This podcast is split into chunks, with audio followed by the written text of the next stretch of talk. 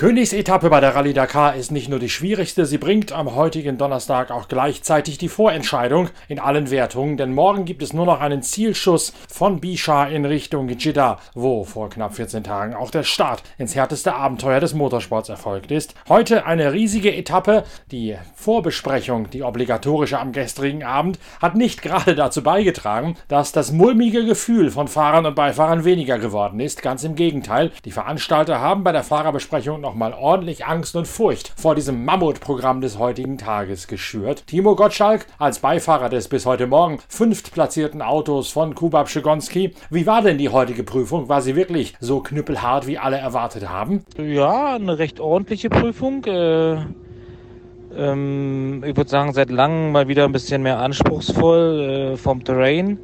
Viele Dünen, auch viele sehr weiche Dünen mit gefährlichen Drops. Äh, gleich am Anfang ein Wegpunkt, wo anscheinend viel Chaos herrschte, aber wir haben uns aus dem Trouble komplett rausgehalten, weil wir strikt den Anweisungen vom Rotbook gefolgt sind und den Wegpunkt dann auch sofort gefunden haben. Ansonsten, ja, wie gesagt, weiche Dünen sehr schnell zu Beginn. Im, Mittel, Mittelstück viele, viele weiche Dünen wechseln mit, mit so richtig, richtig üblen Kemmelgrasabschnitten, äh, sehr langsam und sehr ähm, ermürbend äh, für Technik und, und, und Mensch und Material. Ähm, dann wieder ein bisschen schnellere Dünen und zum Ende halt die letzten 100 Kilometer eigentlich komplett äh, sandige Rios äh, mit Richtungswechsel zwischen den Hügeln und Bergen eigentlich recht schön zu fahren.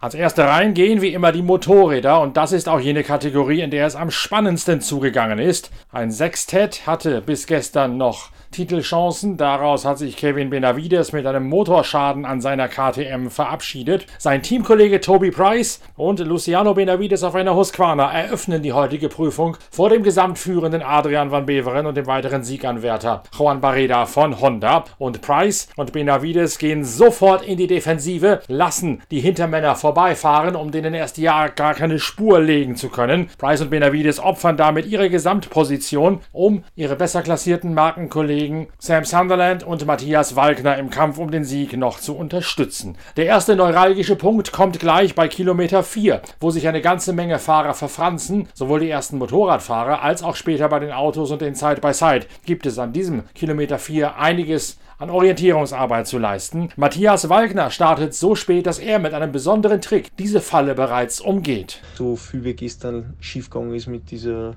Taktiererei so geschickt haben wir es halt gemacht, weil der Heider Damm und ich in der Früh sie ausgemacht haben, durch das, dass ich eine Stunde fast später gestartet bin, wie die vorderen, weil ich so weit hinten war, ähm, habe ich gesagt, dass ich beim Live-Timing mitschauen und ob ihm irgendwas Verdächtiges auffällt, dass die Pfeile irgendwie komisch umgehen, Krisenzeitabstände.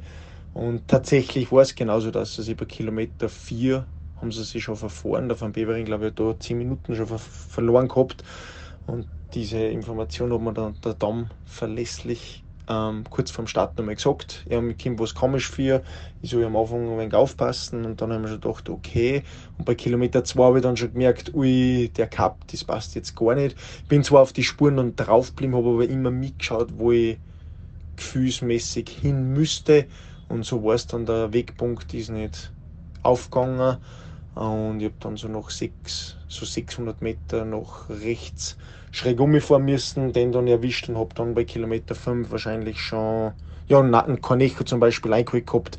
Der ist zwei Minuten vor mir gestartet und habe den ersten Checkpoint dann ja, geführt. Und so entwickelt sich ein fürwahr dramatischer Tag. Juan Barreda auf der Honda leistet zunächst die meiste Führungsarbeit, stürzt dann allerdings, nachdem er sich einmal verfahren hat. Und obwohl Price und Benavides Rivalen von Juan Barreda und Honda sind, bleiben sie beide für zwei Minuten oder ein bisschen mehr bei Barreda stehen, bis der sich wieder berappeln kann und die Wertungsprüfung fortsetzen. Kevin Benavides kommt von hinten angetobt und gewinnt die heutige Prüfung mit einem Ersatzmotor. Sam Sunderland wird Zweiter vor Joaquim Rodriguez Rodriguez aus dem Hero-Team, der aus der Tiefe des Raumes auf Rang 3 vor Matthias Walkner nach vorne tobt. Und damit steht das Ergebnis in der Gesamtwertung wieder Kopf. Sam Sunderland auf der Gasgas, der spanischen Schwestermarke von KTM, ist nun vor den letzten Kilometern nach Jeddah wieder der neue Gesamtführende. Der Engländer aus Pool führt mit sieben Minuten vor Pablo Quintanilla auf einer Honda. Matthias Walkner schiebt sich auf Rang 3 nach vorne. Sein Rückstand 7 Minuten und 15 Sekunden. Adrian van Beveren und Juan Barreda, die heute haben aufmachen müssen, sind die großen Verlierer des Tages. Sie finden sich nur noch auf den Plätzen 4 und 5 wieder.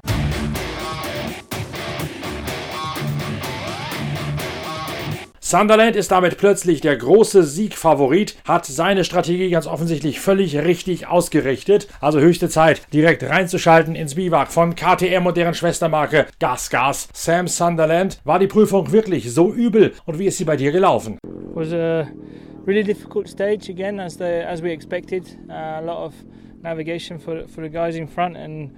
I tried to stay on top of the roadblock already. Kilometer four, it was lines everywhere. I think there was some guys confused there. So I had quite a lot of dust in the first kilometers, and then um, really just tried to to push all day, you know, make some time up in the dunes, and um, yeah, I feel really good and uh, looking forward to tomorrow. Schwer wie erwartet sei sie gewesen. Ab Kilometer 4 seien überall Spuren gewesen, einige verwischt und schwer zu lesen. Da gab es viele Probleme, auch bei anderen. Später hätte er noch Zeit in den Dünen rausholen können, nach einer langen Passage, wo er alleweil im Staub gefahren sei und dort zunächst einmal Zeit verloren hätte, hätte er das dann in den Dünen wieder umgekehrt. Jetzt sei die Ausgangslage für morgen natürlich sehr gut. Als neuer Spitzenreiter Sam Sunderland, denkst du jetzt schon über den Sieg nach?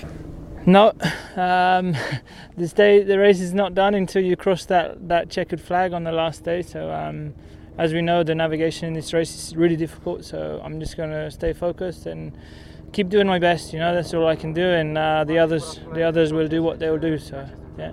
Da darf ich noch nicht dran denken. Ich muss erstmal wirklich ins Ziel kommen und die schwarz-weiß karierte Fahne sehen. Die Navigation bleibt auch morgen noch sehr schwierig. Ich muss weiter mein, mein Bestes geben. Allerdings ist die Ausgangslage nun doch sehr gut für diesen kurzen Zielschuss nach Jeddah.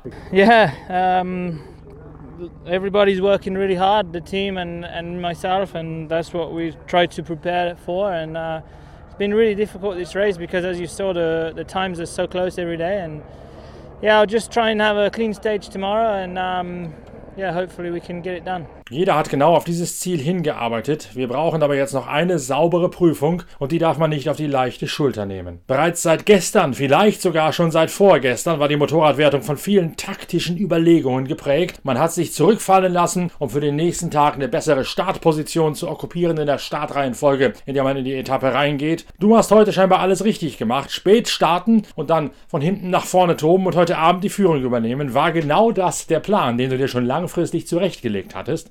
Yeah, yeah. As you saw, not just me. You know, a lot of uh, guys kind of took it easy yesterday in the stage to. Um, thanks, man. To uh, have a better start position today, and and um, everyone, you saw everybody today pulled the pin. You know, let's go. And uh, I was the same, all in, and here here we are. So yeah, try and do my best tomorrow. Um, well, he's not smart until the race is finished and you did the job. So um, so far so good. We'll just keep trying to trying to do the same. Man hätte es ja gesehen, antwortet Sam Sunderland. Viele hätten gestern gedrosselt wegen einer besseren Startposition für heute. Und heute haben sie dann alle nochmal den Finger rausgezogen, um wirklich schnell zu sein. Ob das wirklich aufgegangen ist, ob man wirklich so clever war, wie man glaubt, das wird sich erst zeigen, wenn man morgen am Ende der Rallye ganz vorne liegt. Vorher möge man sich dort noch kein Urteil erlauben. Der letzte Job, der wolle auch noch gemacht werden.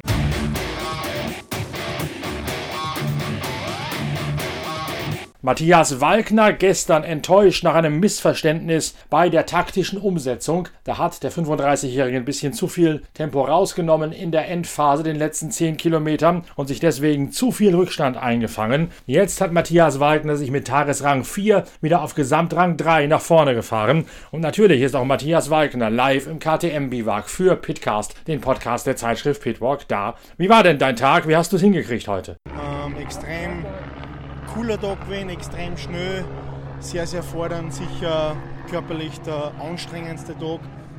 Ich habe extrem gut eingefunden, die ersten 70, 80 Kilometer, glaube ich, waren richtig, richtig gut. Ähm, habe mich dann ein, zwei Mal verfahren. Ich habe relativ viel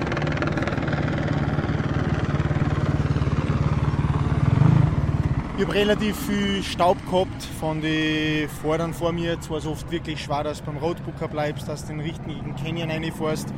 Habe da dann ein paar Minuten verloren. Ähm, nach dem Refueling habe ich versucht echt zu pushen, was gerade irgendwie nur geht. Ähm, habe dann die letzten 30, 35 Kilometer dosieren müssen. Habe ein bisschen Leistung verloren beim Motorrad. Äh, müssen wir jetzt schauen, was da ist. Wollte dann nichts mehr riskieren. Es war relativ viel Leistung. Habe da dann sicher eineinhalb, zwei Minuten zum Schluss aus, ich schätze, verloren. Ähm, habe echt alles gegeben, also mehr kann ich nicht. Ich bin immer genau bei 99,9 Prozent gefühlt gewesen den ganzen Tag. Ähm, habe echt viele Momente gehabt. Ähm, zum Glück hat es mich nicht geschmissen. Ähm, eine gute Referenz ist dann immer, wenn in die Dünen, in die Kompressionen auf einmal der Airbag explodiert, dass du weißt, okay, du hast, man, man fährt schnell, du bringst so viele G-Kräfte zusammen, dass, dass, ja, dass der Airbag davon ausgeht, dass du einen Sturz hast. Habe echt pusht, was gegangen ist. Ähm, mal schauen.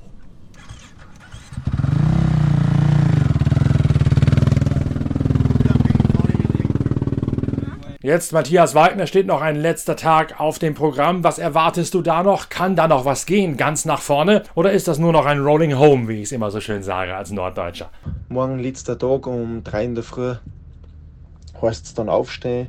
In der Früh lange Verbindungsetappen, dann eine 160 Kilometer Stage und dann nochmal lange Verbindungsetappen zum Ziel.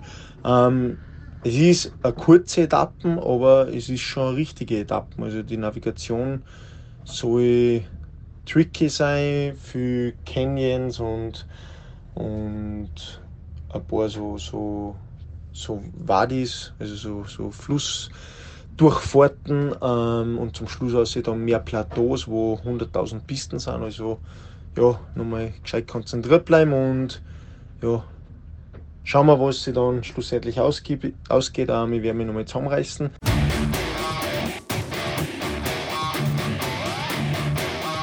Die positive Überraschung des heutigen Tages war Joaquim Rodrigues, der 39-jährige Portugiese. Der hat ja in diesem Jahr auf seiner Hero, die vom Rosenheimer Speedbrain Team entwickelt und eingesetzt wird, schon eine Wertungsprüfung gewonnen. Er ist der Schwager des vor zwei Jahren tödlich verunglückten Paulo Gonçalves, der damals auf einer Hero gesessen hat. Gestern jährte sich der Unfall zum zweiten Mal und wir haben es ja gestern auch schon gehört, Joaquim Rodrigues hatte da schwere Konzentrationsschwierigkeiten, weil er immer noch gelitten hat unter den Erinnerungen, die ihn an diesem Todestag von Paulo Gonçalves wieder angesprungen haben. Wolfgang Fischer, der Teamchef von Speedbrain, zeigt sich deswegen umso erleichterter, dass Joaquim Rodriguez heute mit Rang 3 nochmal ein richtiges Leuchtfeuer hat werfen können. So nach dem mental sehr schwierigen Tag gestern für Gerald, dem er sich nicht wirklich aufs Rennen konzentrieren konnte, hat er heute nochmal richtig alles ausgepackt. Das war sicherlich die am heißesten äh, umkämpfte Etappe, weil heute waren im Prinzip die Positionen mehr oder weniger fixiert für das finale Podium morgen. Also es war alle, alle richtig, richtig hart am Gas gewesen und eine sehr schwierige Etappe, also richtige Dakar-Etappe mit viel Sand, Fesch, Fesch und Flussbetten, die komplette, komplette Mischung und richtig, richtig lang und ja, war, war top und deshalb freut es uns umso mehr, dass er noch mit dem dritten Platz einfahren hat können. War echt super Ergebnis. Technik tipptopp für den letzten Tag. Dann schauen wir, dass wir es so heimbringen.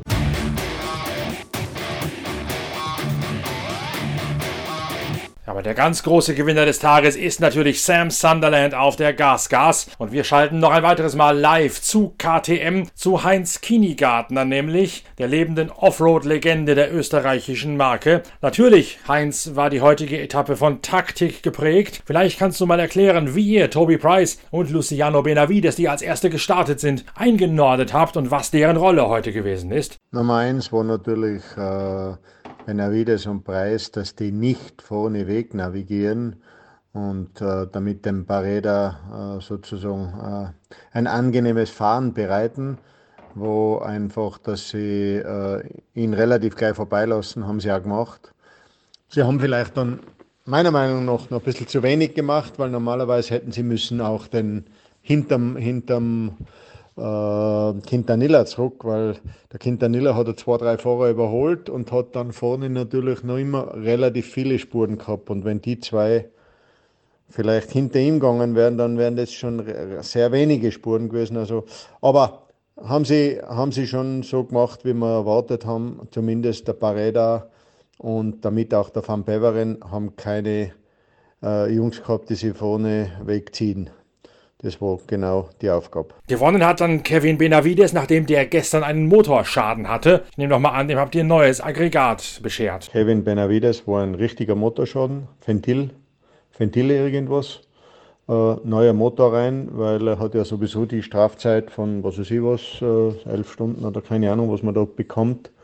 Oder man ist nicht mehr in der Wertung, weiß nicht genau, was da die Regelung ist, ist eh egal, weil äh, Gesamtwertung ist er natürlich äh, nicht mehr unter den ersten 30, 40 äh, und somit war es auch klar, dass man einen neuen Motor reinhängt. Ja. Sam Sunderland als neuer Gesamtführender hat sich seine Rallye ganz offensichtlich in den letzten Tagen oder vielleicht sogar schon über die gesamten zehn Tage hinweg ganz genau richtig eingeteilt. Sunderland, habe ich schon gestern eben gesagt, äh, ist in der besten Startposition, ist noch hinterm Quintanilla ein paar Plätze, der unser stärkster Gegner war bis heute äh, oder noch immer ist. Ja. Aber unter Sem ist natürlich auch der, der von diesen Fahrern, wenn es richtig drauf ankommt, äh, von uns sicherlich mit der schnellste oder der schnellste, äh, vergleichbar vielleicht mit Barreda bei Honda, ähm, der einfach dann die Gabe hat, nicht mehr nur aufs Rotbuch zu schauen, sondern so richtig Gas zu geben. Und das hat er heute bravourös gemacht.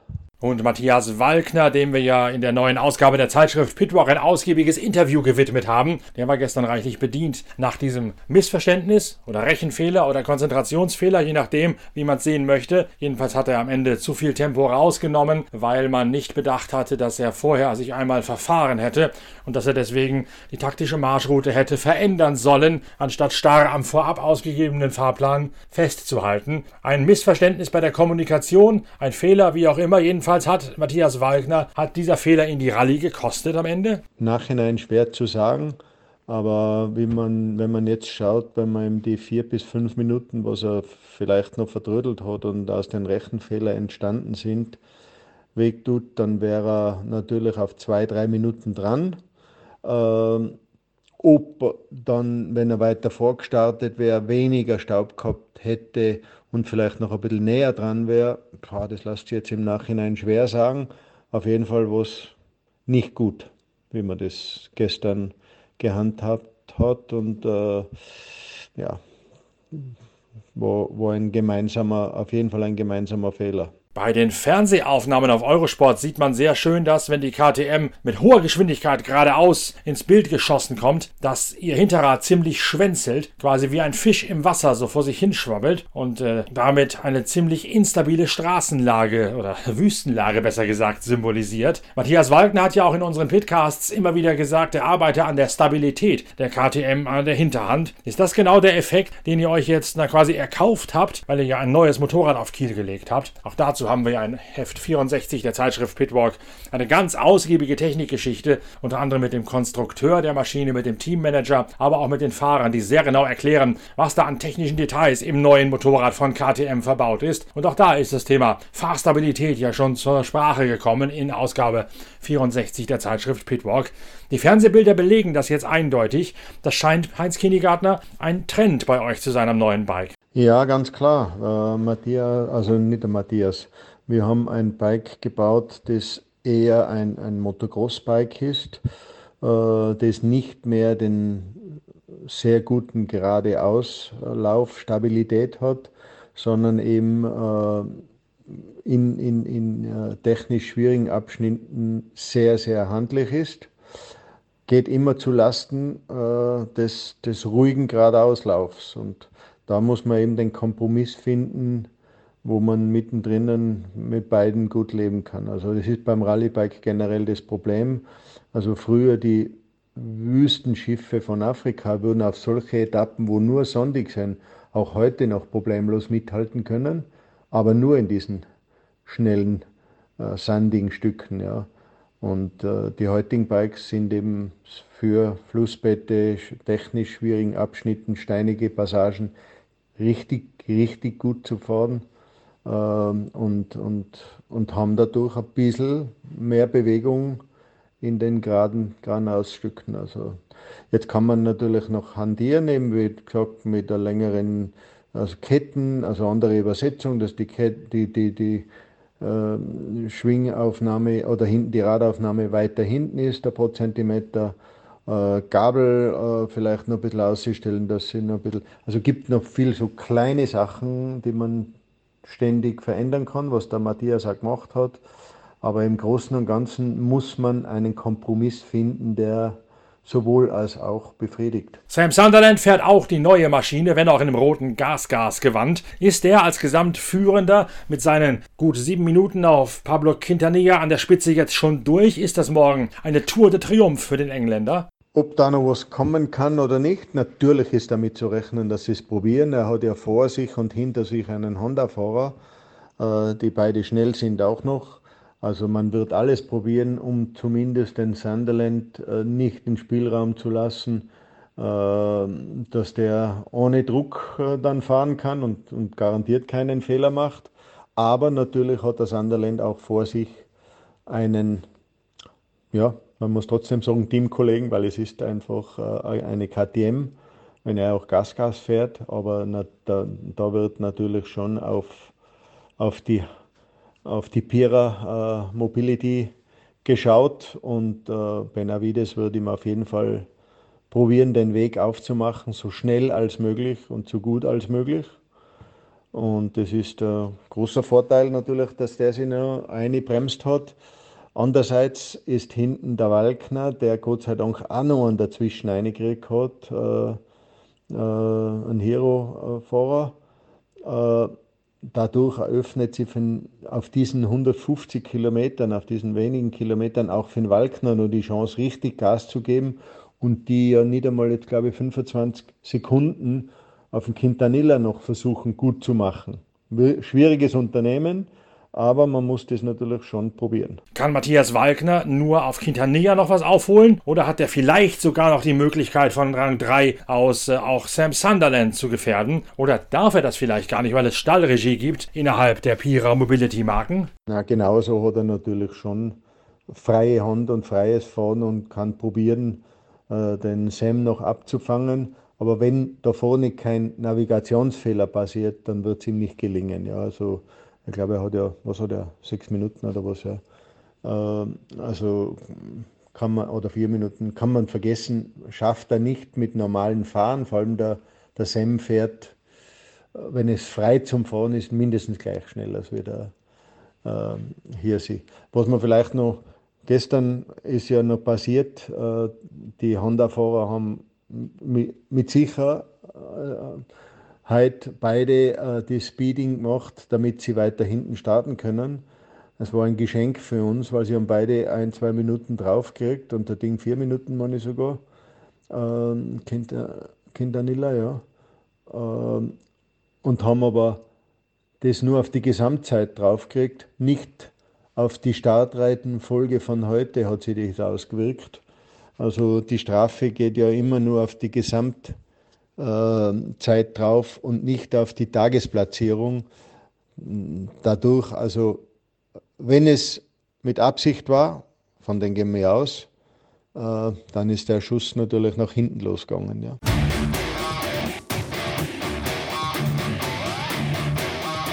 So spannend das Geschehen bei den Motorrädern ist, so vorhersehbar ist die Dramaturgie der letzten Tage bei den Autos. Ich hatte es ja gestern schon gesagt, die enorme Höhenluft spielt den Elektro-Hybridfahrzeugen von Audi noch mehr in die Hände, als deren Fahrzeugkonzept das im Vergleich zu den Benzinern und Turbos ohnehin schon tut. Carlos Sainz nutzt das heute aus, lässt nie was anbrennen und gewinnt die heutige Etappe vor Lucio Alvarez in einem Overdrive Toyota Hilux, Matthias Ekström in einem weiteren Audi e-tron Quattro auf der dritten Position vor Juan Roma Und Genil de Villiers. Nasser Al-Attiyah verteidigt mit Platz 7 seine Führung in der Gesamtwertung, holt sogar noch ein bisschen mehr Vorsprung auf Sebastian Loeb raus, weil Loeb nämlich auf der achten Position hinter Nasser Al-Attiyah ins Ziel kommt. Kubab Schegonski und Timo Gottschalk verlieren als Tagesvierzehnte einen Platz an Genil de Villiers im, Over im äh, Hallspeed Hilux. Schegonski und Gottschalk sind jetzt Sechste in der Gesamtwertung. Sollte eigentlich ein Tag zum Angreifen für uns sein oder versuchen halt irgendwie unseren ähm, fünften Platz zu verteidigen. Leider hatten wir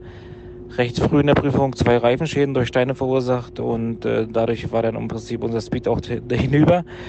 Haben beim Wechseln halt äh, entsprechend Zeit verloren und, und dann ohne weiteren Reserverad oder, oder ohne weiteres Reserverad mussten wir entsprechend den Rest der Prüfung ruhiger angehen lassen. Äh, dadurch sind wir jetzt wieder auf dem sechsten im Gesamt und schauen jetzt halt den sechsten ins Ziel zu bringen.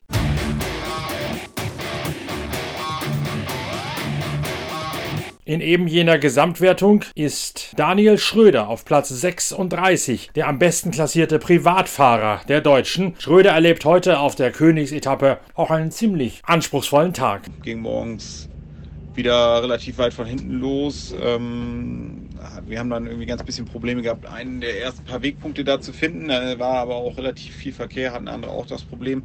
Ähm, gefühlt haben wir da eigentlich, sind wir da ganz gut durchgekommen und konnten da eher irgendwie ein, zwei Plätze gut machen, als dass wir da groß Zeit verloren haben. Ja, von da an war es dann so, dass dann ja, ein bisschen staubig war bis Kilometer 60, aber wir trotzdem den einen oder anderen kriegen können. Und dann ging es halt richtig los mit den Dünen. Den ersten Satz Dünen haben wir uns dann einmal so ein bisschen festgefahren. Dann haben wir uns entschieden, nochmal ein bisschen mehr Druck abzulassen. Das sind wir irgendwo auf 1,2 Bar runtergegangen oder so. Ähm, ja, dann lief es aber eigentlich richtig gut. Da haben wir uns ja, zumindest in den Dünen eigentlich gar nicht mehr festgefahren, sind überall gut durchgekommen, konnten noch ein paar andere Leute überholen, teilweise auf der Strecke, teilweise haben die Leute sich dann natürlich auch festgefahren. Ja, ähm, dann war es so, dass wir kurz vor der Neutralisation ähm, nochmal so ein heftiges Stück von so kleinen Mini-Dünen hatten, sag ich mal. Da war dann teilweise auch so ein bisschen Vegetation drin und so. Sehr, sehr weich, teilweise so halb fesch-fesch-mäßig. Also, ja, fahrerisch dann schon irgendwo nicht unglaublich anspruchsvoll, aber weil es halt ähm, so viel auf und ab ging, war es dann echt schon ganz schön, ganz schön hart für die Maschinerie und echt ganz schön, man ist ganz schön durchgeschaukelt da in dem Ganzen. Ähm, aber auch da haben wir eigentlich keine großen Probleme gehabt. Ja, dann war die Neutralisation und von da an wurde es dann ein bisschen schneller, die Dünen wurden ein bisschen einfacher und ja, dann sind wir eigentlich soweit ganz durchgekommen. Ein Einschlag hatten wir hinter den Dünen, wo wir über den Einkamm so ein bisschen schnell überweg sind. So, dann haben wir ein bisschen abgehoben und äh, ja, sind so ein bisschen mit der Schnauze unten im, im Flachen da gelandet. War jetzt aber ähm, nicht unglaublich schlimm, aber ja, ein bisschen was haben die Mechaniker jetzt noch zu reparieren. Es ist aber nichts Weltbewegendes da. Ja, ansonsten ähm, ja, mal eine ordentliche Etappe mal ein bisschen anspruchsvoller und ja, da ist man wenigstens dass man so ein bisschen ins Schwitzen gekommen. Also es war auf jeden Fall mit Abstand die, die schwierigste Etappe mit dem meisten Anspruch, den wir dieses Jahr hatten. Ähm, ja, hat im allen und allem, hat im Großen und Ganzen so auf jeden Fall äh, viel Spaß gemacht und morgen jetzt nochmal die 160 Kilometer und dann die lange Verbindungsetappe bis nach Jeddah. Hoffen wir mal, dass wir da noch gut durchkommen. Aber das Ziel ist ja jetzt, denke ich mal, in Sicht. Und ja, wir sind guter Dinge, dass wir das jetzt packen. Markus Walcher wird heute neun Plätze hinter Schröder gesamt 45. Walcher liegt mit Stefan Stensky auf Rang 43 in der Gesamtwertung. Heute war nochmal ein richtig, richtig harter Tag bei der Dakar Rallye, also für mich sogar fast der härteste.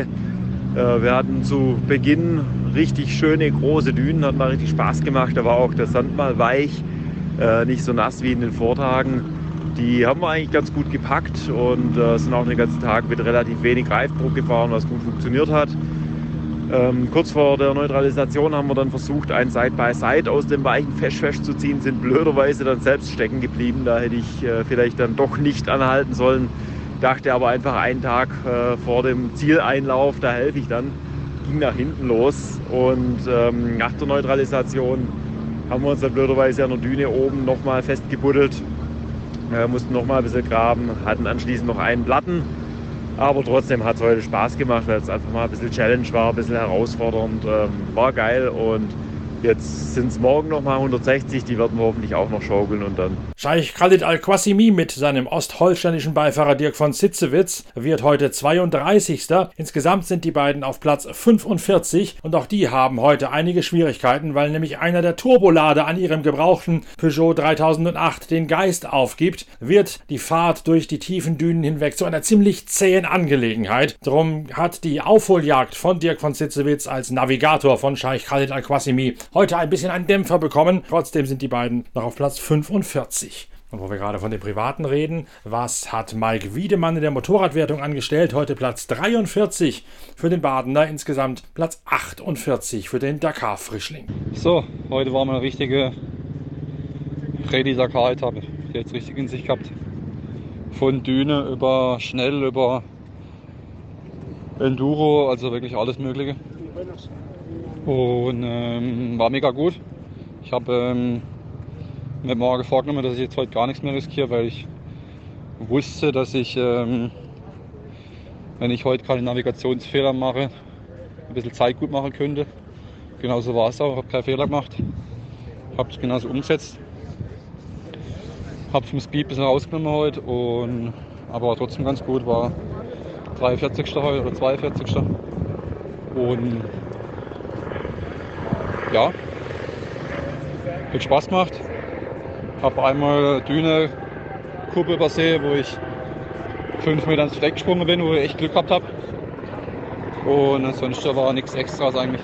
Die Hamburger Gebrüder Stefan und Thomas Preuß wie immer zusammen unterwegs auf den Plätzen 104 und 105 in der Tageswertung und 109 für Stefan Preuß in der Gesamtwertung.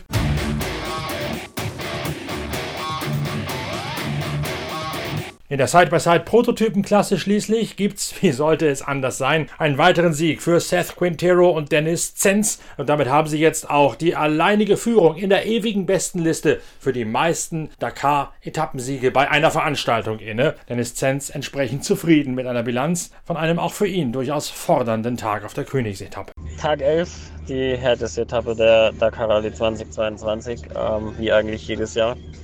Wir hatten zwar nur 345 Kilometer zu absolvieren, aber es hat äh, gefühlt alles gehabt, was, was Offroad in sich hat, äh, mit, mit großen Dünen, Level 2, Level 3, äh, mit, mit Ruts, mit Bumps. Ähm, war unglaublich fordernd für Mensch und Material. Äh, hat auch gleich nach vier Kilometern damit angefangen, dass wir einen, einen blinden Waypoint suchen mussten, äh, wie glaube ich jeder gefühlt. Äh, wir waren alle alle ein bisschen links äh, im Acker, äh, haben die Main Pist verlassen, die halt aufgrund von, äh, von Verwehung nicht mehr zu sehen war. Äh, ja, danach waren wir wach, äh, haben eine gute Pace gefunden ähm, und, und haben auch gepusht den ganzen Tag über, weil wir ja, die, die Stage unbedingt gewinnen wollten, äh, was uns dann auch gelungen ist mit, mit 15 Minuten Vorsprung der Lightweight Vehicle Kategorie. Damit sind wir sehr happy. Äh, ist, ist Tagessieg Nummer 10 von 11 insgesamt. Äh, uns fehlt halt leider, leider der zweite Tag. Ähm, nichtsdestotrotz äh, haben wir äh, irgendwie diesen Rekord aufgestellt von den meisten Tagessiegen in, in, der Kat oder in, in einer Dakar Rallye. Ähm, für mich äh, hat es mehr Bedeutung, Gewichtung, dass wir äh, mittlerweile, glaube ich, bei 50 Punkten in, in der Weltmeisterschaft sind.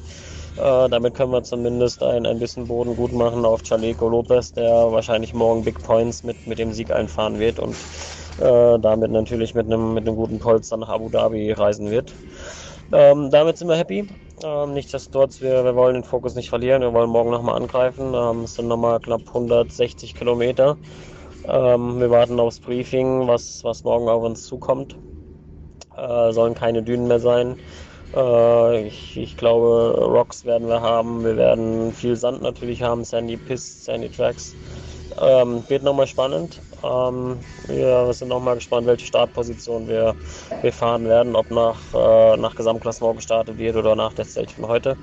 Äh, was natürlich auch für uns in, in, um, um den Kampf für den, für den Tagessieg eine, eine wichtige Rolle spielen wird. Ja, wir gasen nochmal an. Letzter Tag Dakar. Ähm, sind, glaube ich, nochmal insgesamt 700 Kilometer dann im Auto, äh, um dann nach Jeddah zu kommen und äh, um das hoffentlich große Ziel im, äh, in der Formel 1-Strecke ähm, begrüßen zu dürfen oder feiern zu dürfen. Hinter Quintero und Sens kommt Sebastian Eriksson auf Platz 2 ins Ziel. Das bringt dem South Racing EKS-Piloten wenig, denn sein Teamkollege Chaleco Lopez ist Sechster und verteidigt damit vor dem finalen Zielschuss Platz 1 in der Gesamtwertung vor Eriksson und Christina Guitares. Annette Fischer in ihrem X-Raid Yamaha Side-by-Side wird Tages 14. und kommt als Gesamt 17. ins Biwak, das sie morgen, wie alle anderen auch, in Richtung Jeddah verlassen wird. Ja, heute wurde es leider ein bisschen später, weil wir heute im Camp von Bisha sind und es der letzte Tag ist, äh, beziehungsweise der Abend vor dem letzten Tag und äh, wir alles zusammenpacken müssen, alles fertig machen, weil morgen es direkt nach der Stage übers Podium geht und äh, wir dann weder die LKWs noch die Wohnmobile noch irgendwas noch sehen. Deswegen ist heute am Abend ein bisschen Stress. Wir hatten heute einen richtig schönen Tag. Ähm, es war an die Loop Stage äh, um Bischa und äh, die, also die Landschaft hier ist einfach sensationell. Ne? Ähm, sagen wir mal so, soweit wir sie gesehen haben, weil wir waren bestimmt heute 70 Prozent des Tages wieder nur im Staub, aber ähm, hatten richtig tolle Dünen dabei. Dünen Level 3, so wie sie es versprochen hatten. Es war richtig schwierig. Wir haben ähm, uns äh, auf einige Dünen wirklich hochkämpfen müssen. Es haben sich viele überschlagen, festgefahren, äh, auf die Seite gelegt, Autos kaputt gemacht. Ähm, wir haben relativ überlegt versucht zu handeln und haben ab und zu auch mal eingehalten und geguckt, wo wir am besten weiterfahren. Ähm, das war auch ganz clever. Wir sind heute auf den 14. Platz gekommen. Das ist unser bestes Resultat bisher. Ähm, ja, es war ein richtig guter Tag, glaube ich. Und wir hatten richtig Spaß. Die Dünen sind, wie soll man das beschreiben, so ein bisschen pyramidenförmig. Ja? Die bauen sich hier so nach oben auf. Und äh, was völlig verrückt heute aussah, war, dass die an manchen Stellen schwarz waren. Also mit schwarzem Sand bedeckt. Und äh, normalerweise denkt man eher, dass es an den Stellen fester ist. Aber wenn man da reingefahren ist, war es wirklich einfach sowas von weich heute. Ähm, war richtig schwer zu fahren, aber wir haben es geschafft. Wir haben es, äh, glaube ich, ganz gut gemacht. Wir sind happy heute. Haben uns wieder ein paar Plätze nach vorne gekämpft. Ähm, wir kämpfen noch mit äh, einer Saudi-Dame, die jetzt noch eine Minute vor uns ist, die Mascha, Maschael, Maschael. Ähm, und äh, ja, wir schauen mal, ob wir dies morgen noch rausfahren können. Das wäre natürlich klasse. Ähm, ansonsten hoffen wir einfach, dass wir morgen die 160 Kilometer gut um die Runden bringen, probieren keine Fehler zu machen und äh, übers Podium zu fahren. Das ist das Ziel. Abends.